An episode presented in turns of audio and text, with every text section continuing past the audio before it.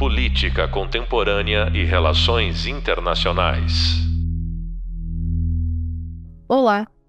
bem-vindos ao podcast da disciplina Distribuição de Poder e Disputas Hegemônicas no Século XXI. Sou a professora Flávia Budi e no podcast de hoje vamos falar sobre a China de Xi Jinping, estratégias e atuação. Eu quero trazer para vocês de forma um pouco mais aprofundada para pensarmos na ascensão da China a sua importância no século XXI e principalmente as políticas que são desenvolvidas, vêm sendo desenvolvidas ao longo dos últimos 10 anos na gestão do Xi Jinping, pensando qual é a reação dos países na região, sobretudo Índia, Japão, com relação às políticas que são implementadas pela China, qual é a reação dos Estados Unidos com relação a esse aumento de projeção de poder da China na Ásia e na África, como a China conseguiu lidar aspectos novos para ela, como o entendimento de que já alcançou um novo normal da economia, com o crescimento do PIB mais lento, a busca por distribuição mais eficiente de ganhos, o estímulo ao desenvolvimento de novas regiões, a ampliação de projetos de poder regional. Nesse contexto, eu quero trazer para vocês a iniciativa que acredito que sejam as iniciativas centrais desse governo, dessa gestão, que vem se implementando desde 2013 e ainda vai perdurar por alguns anos, que é o projeto One Belt, One Road, que retoma aquela ideia da Rota da Seda, a Rota da Seda histórica, em que já ocorriam uma série de transações comerciais entre Ocidente e Oriente, mas essa rota é renovada é trazida pela China como um, um grande projeto de expansão que busca interligar a China a outros mercados, tanto para como mercado consumidor, para ampliação desses mercados consumidores, como também para a busca de novas fontes energéticas, sobretudo na África, onde a gente vai ver alguns acordos sendo feitos com países do Oriente Médio, que esse é um outro ponto que eu vou tratar aqui com vocês. Mas nesse projeto do One Belt One Road, ele tem um aspecto, ele é um aspecto central da política externa chinesa, então nos últimos 10 anos pelo menos. E ele foi concebido inicialmente como esse projeto de interligação da Ásia, África, e ele foi ampliado. As obras de infraestrutura que iam trazer esse dinamismo para várias áreas, da, principalmente no setor da construção civil, e permitir acesso a esses novos recursos naturais para a China, Além disso, a gente vai tratar aqui também essas percepções desses países da região com relação a esse projeto. Vamos olhar também para a política externa chinesa. Então, esse foco na interação com os vizinhos, usando sempre a economia como um fator principal para a sua atuação na região. As alterações que foram feitas com relação à política externa desenvolvida com os países no Oriente Médio então, o desenvolvimento de um novo documento, uma diretriz para atuação nessa região, a observação da China de que é importante atuar nessa região, sobretudo no viés diplomático, mesmo quando se pensa na questão dos interesses envolvidos, quando a gente olha o conflito na, na Síria, por exemplo, ou então quando a gente olha a intervenção que foi desastrosa na Líbia. Então a China vem percebendo que também é importante se posicionar em alguns desses pontos, trazer uma perspectiva chinesa para essa diplomacia que é desenvolvida no Conselho de Segurança das Nações Unidas. Percebe que é importante se posicionar enquanto um membro permanente do Conselho, no P5, que tem o direito ao veto. Então, é evidente que se alguma das discussões for interferir em interesses diretos chineses, essa decisão tende a ser vetada, como já foi feito um veto conjunto entre a China e a Rússia, que vetaram atuações e, e uma intenção de atuação mais direta no conflito na Síria, que perdura até hoje. A gente vai passar por todos esses pontos justamente para pensar nessas grandes linhas de atuação e nessas estratégias que são desenvolvidas pela China nessas primeiras duas décadas, trazendo assim os principais avanços e as principais mudanças e como a China está se colocando no mundo nesse contexto. Então, começando, como seria a atuação das potências no contexto pós-Guerra Fria? A ideia é que a, foi um desafio teórico muito importante para as relações internacionais, para os estudiosos que pensavam a política internacional. Qual seria a configuração do sistema e da ordem internacional nesse contexto pós-Guerra Fria? Então se pensou muito e se falou muito, se escreveu muito sobre a ideia de unipolaridade,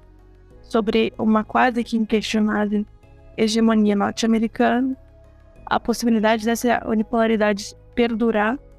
essa hegemonia norte-americana perdurar, assim como as discussões que foram feitas com relação aos custos desse hegemon, no caso dos Estados Unidos, para se manter nessa posição, mas também um aspecto interessante da discussão é justamente pensar se essa unipolaridade era temporária ou se ela perduraria. Se ela era temporária, o motivo teórico para ela ser temporária era que em algum momento os outros países iam encontrar uma forma, os outros estados, né, encontrar uma forma de contrabalancear, digamos assim, o poder norte-americano. E esse é um aspecto que Wolff traz na discussão dele quando ele vai falar sobre a bipolaridade no contexto pós-Guerra Fria. É, dizendo que no, nesse contexto os Estados Unidos reúnem todas as capacidades necessárias para se manter nessa posição de uma hegemonia que pode construir um sistema, uma ordem unipolar, ter capacidade de econômica, militar e uma série de outras que vão permitir que ele mantenha essa posição de poder. E entre as características que ele vai colocar que vão permitir essa manutenção é justamente a dificuldade dos outros estados conseguirem estabelecer alianças contra-hegemônicas que fossem duradouras. Ou seja, ele acreditava que até seria possível algum movimento nesse sentido de estados buscarem balancear ou contrabalancear o poder norte-americano através de alianças, através de acordos, através de uma de alguma forma, uma atuação conjunta. Só que essa atuação conjunta não necessariamente seria algo que perduraria no tempo. E é, é o fato de não perdurar mostra que, no fim das contas, os Estados Unidos conseguiriam manter a sua posição de poder. É, os custos também, para quem busca fazer isso, ele falava sobre fato de que os grandes candidatos a rivalizar o poder norte-americano, como a China, com o Japão,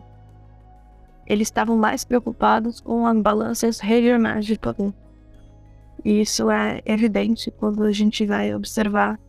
a atuação da China na Ásia, a atuação da China rivalizando com o Japão em conflitos específicos por terras, né, por ilhas na, na Ásia.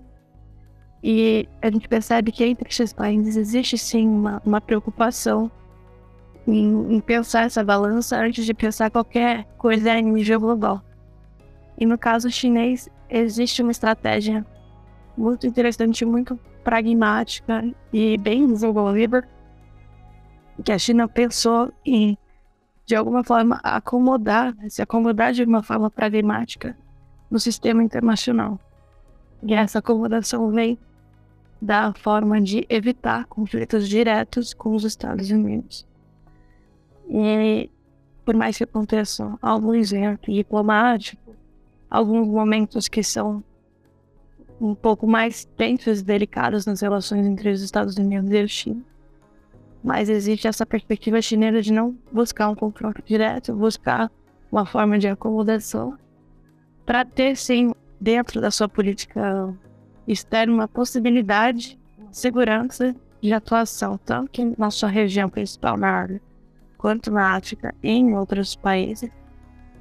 apesar da atuação norte-americana. Então é um, é um, fator de segurança para a China pensar que vai desenvolver relações que podem ser duradouras com outros estados e outras regiões do mundo. E aqui a gente passa para um ponto bem importante, que é pensar justamente a partir da liderança do Xi Jinping em 2013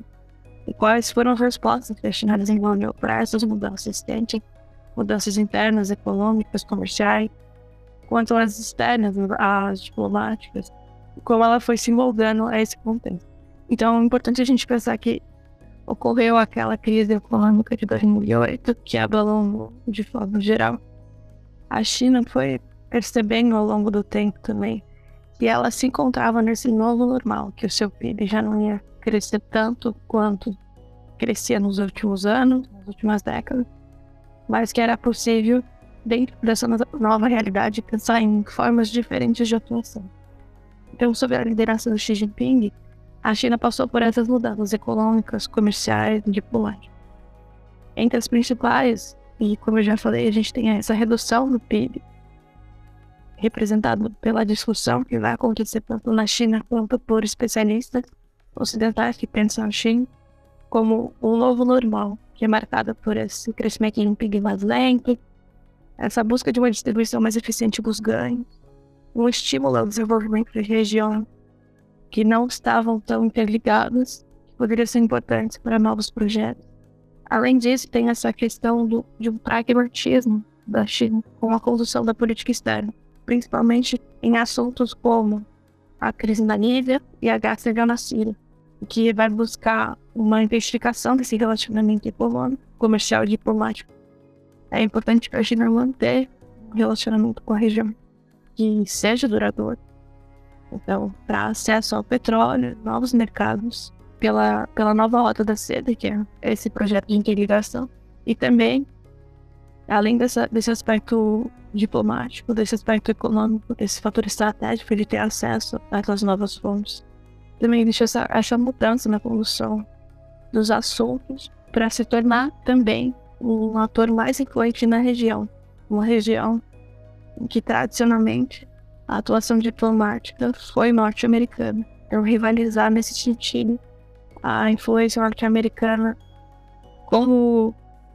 Estado, como potência que vai mediar os conflitos regionais. Então, as relações estabelecidas pela China com os países do Golfo Pérsico, principalmente, elas possuem esse conteúdo mais comercial, que é voltado ao abastecimento dessa demanda chinesa por petróleo, pelo comércio de bens, máquinas e manufatura. E a gente passa por um aspecto interessante que é justamente o que eu acabei de falar, essa estratégia que a China desenvolveu, bem sofisticada, para evitar esse confrontos mais direto com os Estados Unidos, buscar umas formas de se modelar o poder norte-americano, um tipo de acomodação, uma melhor uma acomodação pragmática, crítica. Porque esse país buscou justamente aumentar sua influência aos países da região. E aí a gente observa que apesar da complementaridade das dimensões comercial, produtiva e financeira que acontecem nas relações entre os Estados Unidos e a China, então nas relações sino-americanas, elas também vão ter essa possibilidade de competição pela projeção do poder na região asiática, um aspecto que foi muito discutido pelo de Giovanni Arrighi, sobretudo em 2008, num livro que ele escreveu lá, Driving aqui. Ele vai trazer essa questão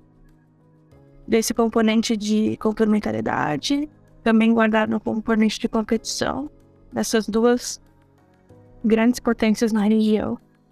Então, os Estados Unidos projetando que nem se poder que a região. Ele vai falar sobre isso e vai falar sobre o imediatismo do fato dos Estados Unidos estarem afundados numa, numa dívida por conta da guerra ao terror. Então, foi uma distância de décadas, quase duas décadas de distância é, esse fator que liga os dois, os dois estados, os Estados Unidos perecível da China,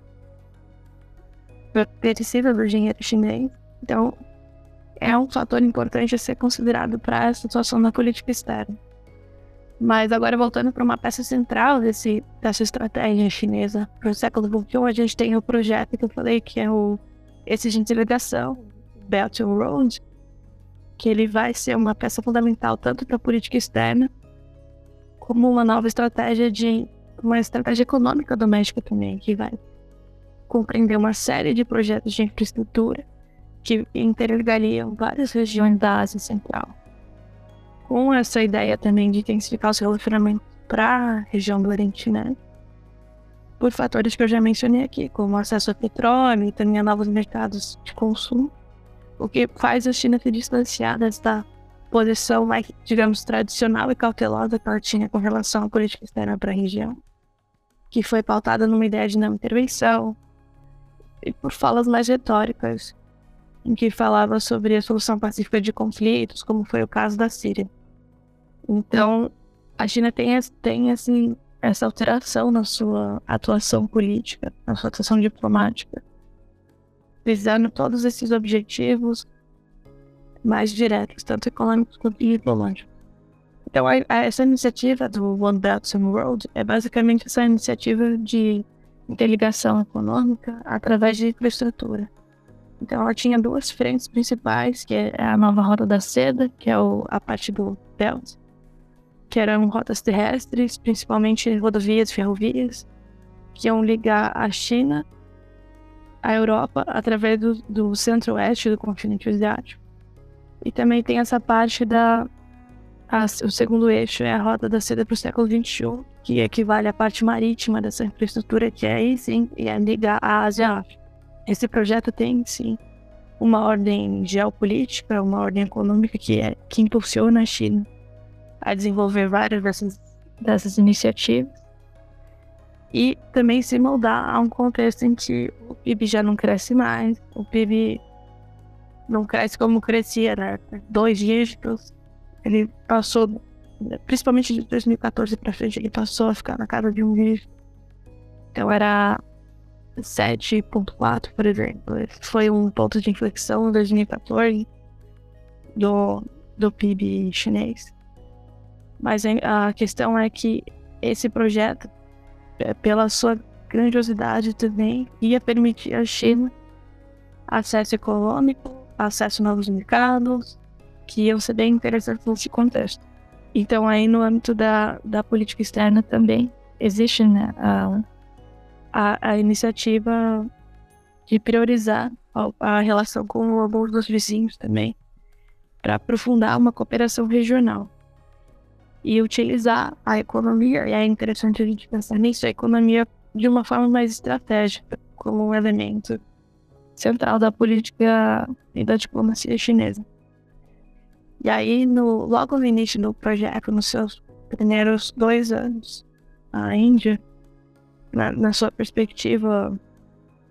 principalmente no que foi observado nos discursos do primeiro-ministro, Modi, ela viu com certo receio essa atuação chinesa. E também voltou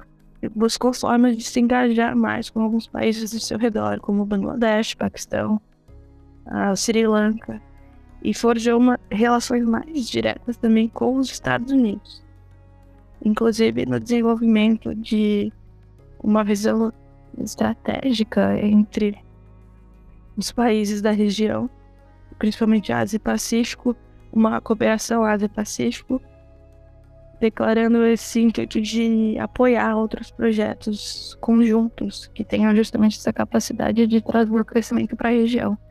Então a, a Índia percebe essa, essa atuação chinesa voltada à economia também como algo que desafia a sua posição na, na região. Então, é aquilo que a gente falou sobre possíveis candidatos a rivalizar o poder norte-americano, que estão olhando primeiro no tabuleiro regional. E nesse tabuleiro regional a gente tem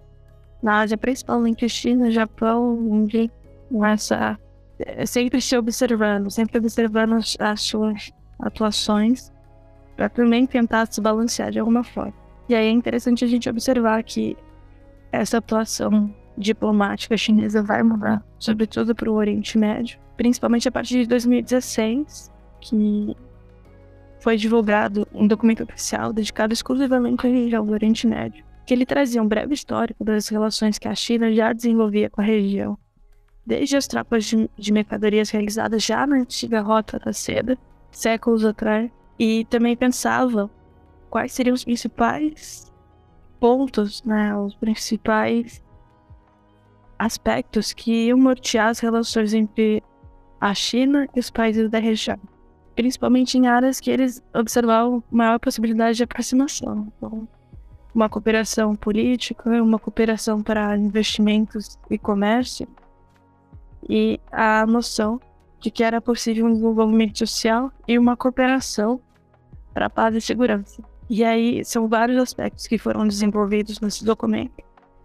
mas também com esse aspecto, com esse tom mais pragmático, como eu falei anteriormente. Então, Mas eu destaco aqui essa questão da cooperação de investimentos e de comércio entre a China e os países árabes, né? Que é interessante que o documento não cita exatamente quais são os países que ele está falando, mas vê a, o, Oriente Médio, o Oriente Médio como uma grande região. E ele vai falar sobre essa cooperação através da iniciativa da, do One Belt and Road, que é unir investimentos tanto em infraestrutura para interligação quanto acesso a novos mercados e a intensificar o comércio da região, intensificar o comércio entre também as regiões da Ásia e da África, e a trazer um comércio diverso além das commodities e uma cooperação financeira. Que para a China é um fator interessante de segurança para poder manter, se manter mais perto da região. Ainda nesse contexto, na proposta chinesa, existia também a cooperação com os países árabes. De uma outra, de uma forma pragmática, ainda pensando na cooperação energética como pilar principal, o investimento na construção de infraestrutura e no comércio que, que traria essa, essa, esse pilar central, que era o desenvolvimento de novas tecnologias. Também se discutiu sobre a possibilidade de novas tecnologias na área nuclear, tecnologia espacial e novas energias. Só que a, o documento ainda trazia alguns, alguns aspectos mais voltados a possíveis áreas de entendimento. Então, a preocupação em atuação comum em cooperativas sustentáveis, a, a perspectiva de pensar a segurança da região, a pensar formas de cooperação para combate ao terrorismo, principalmente aí uma ameaça que era entendida por ambos, que era a expansão do Estado Islâmico da, no Oriente Médio e também a observação dos atentados que foram realizados pelo grupo não só na Europa, mas também na Ásia. E embora esse documento não, não citasse diretamente quais seriam as estratégias utilizadas pela China, sobretudo na, no caso da ameaça terrorista ao Oriente Médio, ele traz essas questões como questões importantes, como questões de preocupação e um, um aspecto que a China observava de frente, assim, pensando que essa era uma área de atuação inicialmente direcionada pelo poder norte-americano. Então, aí sim poderia ter uma certa rivalidade entre a China e os Estados Unidos no sentido de ambos querem atuar na região dessa forma, querem ampliar a sua possibilidade de poder, a sua projeção de poder, mas a China tinha esses fatores econômicos que colocava como principais para sua para sua atuação, repensou também sua posição pragmática, repensou sua atuação junto aos conflitos e sobretudo aos conflitos no Oriente Médio, para desenvolver uma política externa que pudesse permitir ao país uma maior projeção. Então, a gente vai observar que no caso do Conselho de Segurança existiu essa questão, sobretudo quando a China passa a observar que é importante sair dessa posição pragmática mais tradicional que ela desenvolvia em não intervenção em assuntos que ela tinha como assuntos internos, até porque a China tem uma questão muito importante que se chama Taiwan e evita como como ela tem essa questão de uma região que é potencialmente conflituosa para ela, ela evita ataques mais diretos a estados que vão usar esse princípio da soberania na sua discussão, na sua retórica. Mas a China, em diversos momentos, tanto na crise da Líbia quanto na crise síria, buscou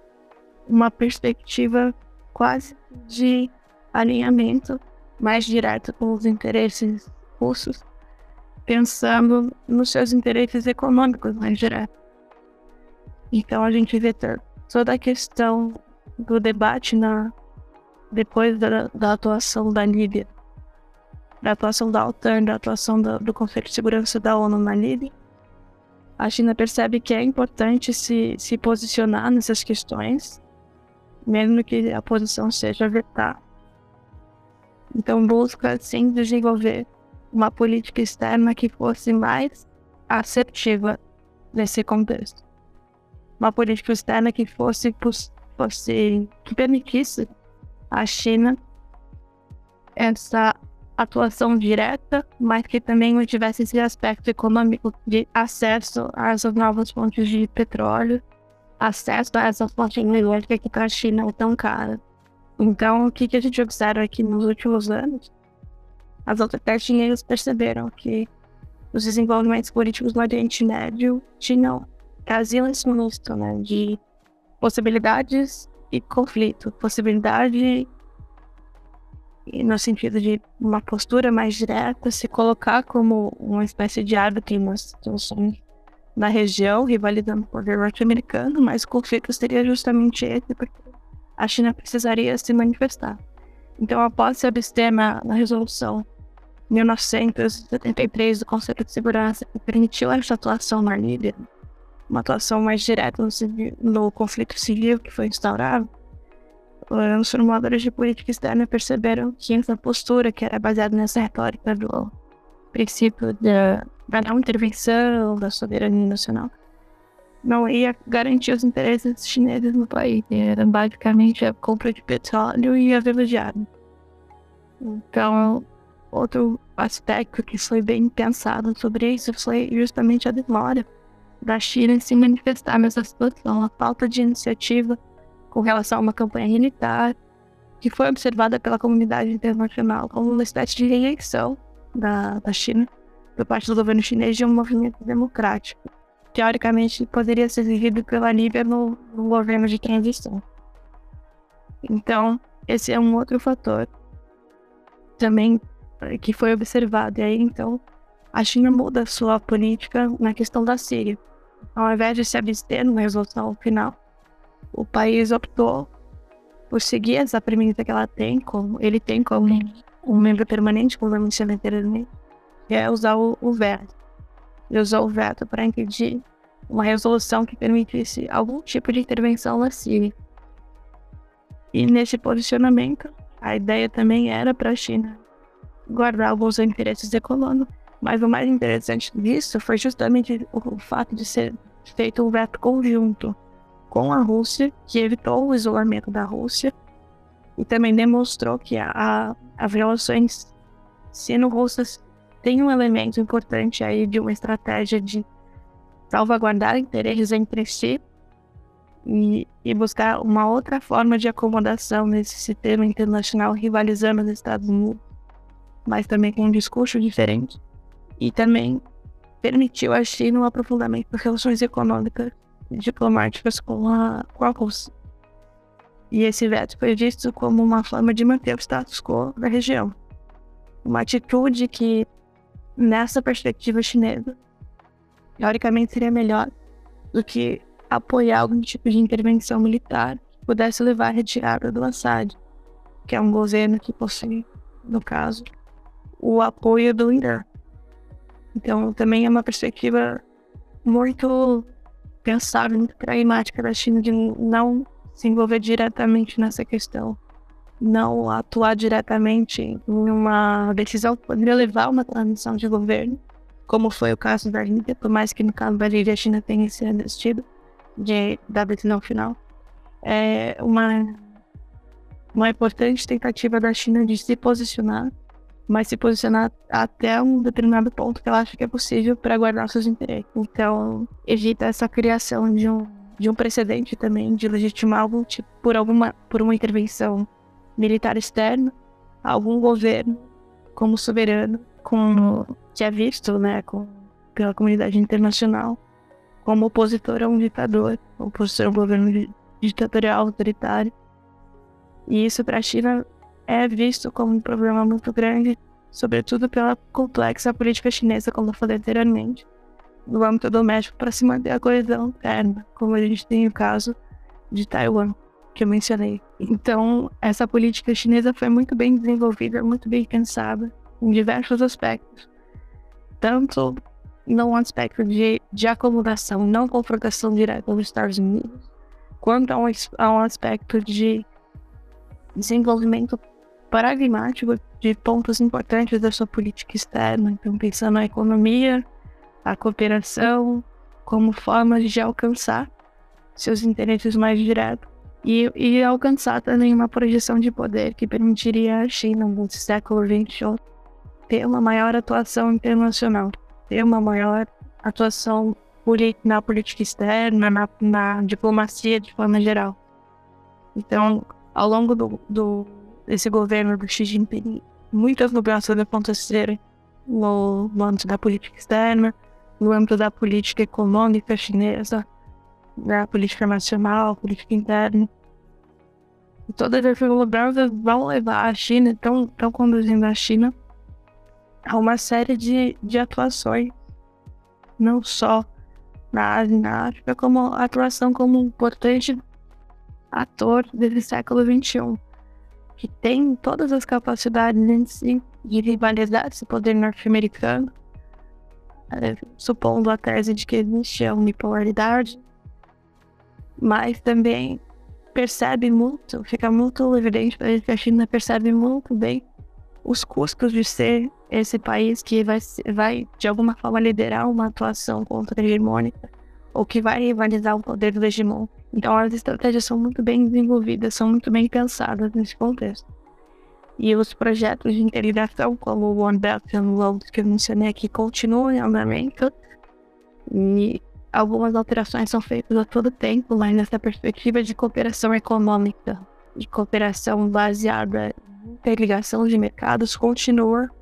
e continua como um discurso muito forte. E esse é um, é um aspecto da política da política externa, inclusive chinesa, que deve perdurar nas próximas décadas. Que o projeto tem previsão de terminar em duas décadas. Né? Em toda essa infraestrutura que está sendo desenvolvida desde 2013, foi o ano inicial. Então a gente observou aqui que a China teve vários momentos de, de mudança, de reflexão sobre a sua atuação nas duas primeiras décadas aqui do século XXI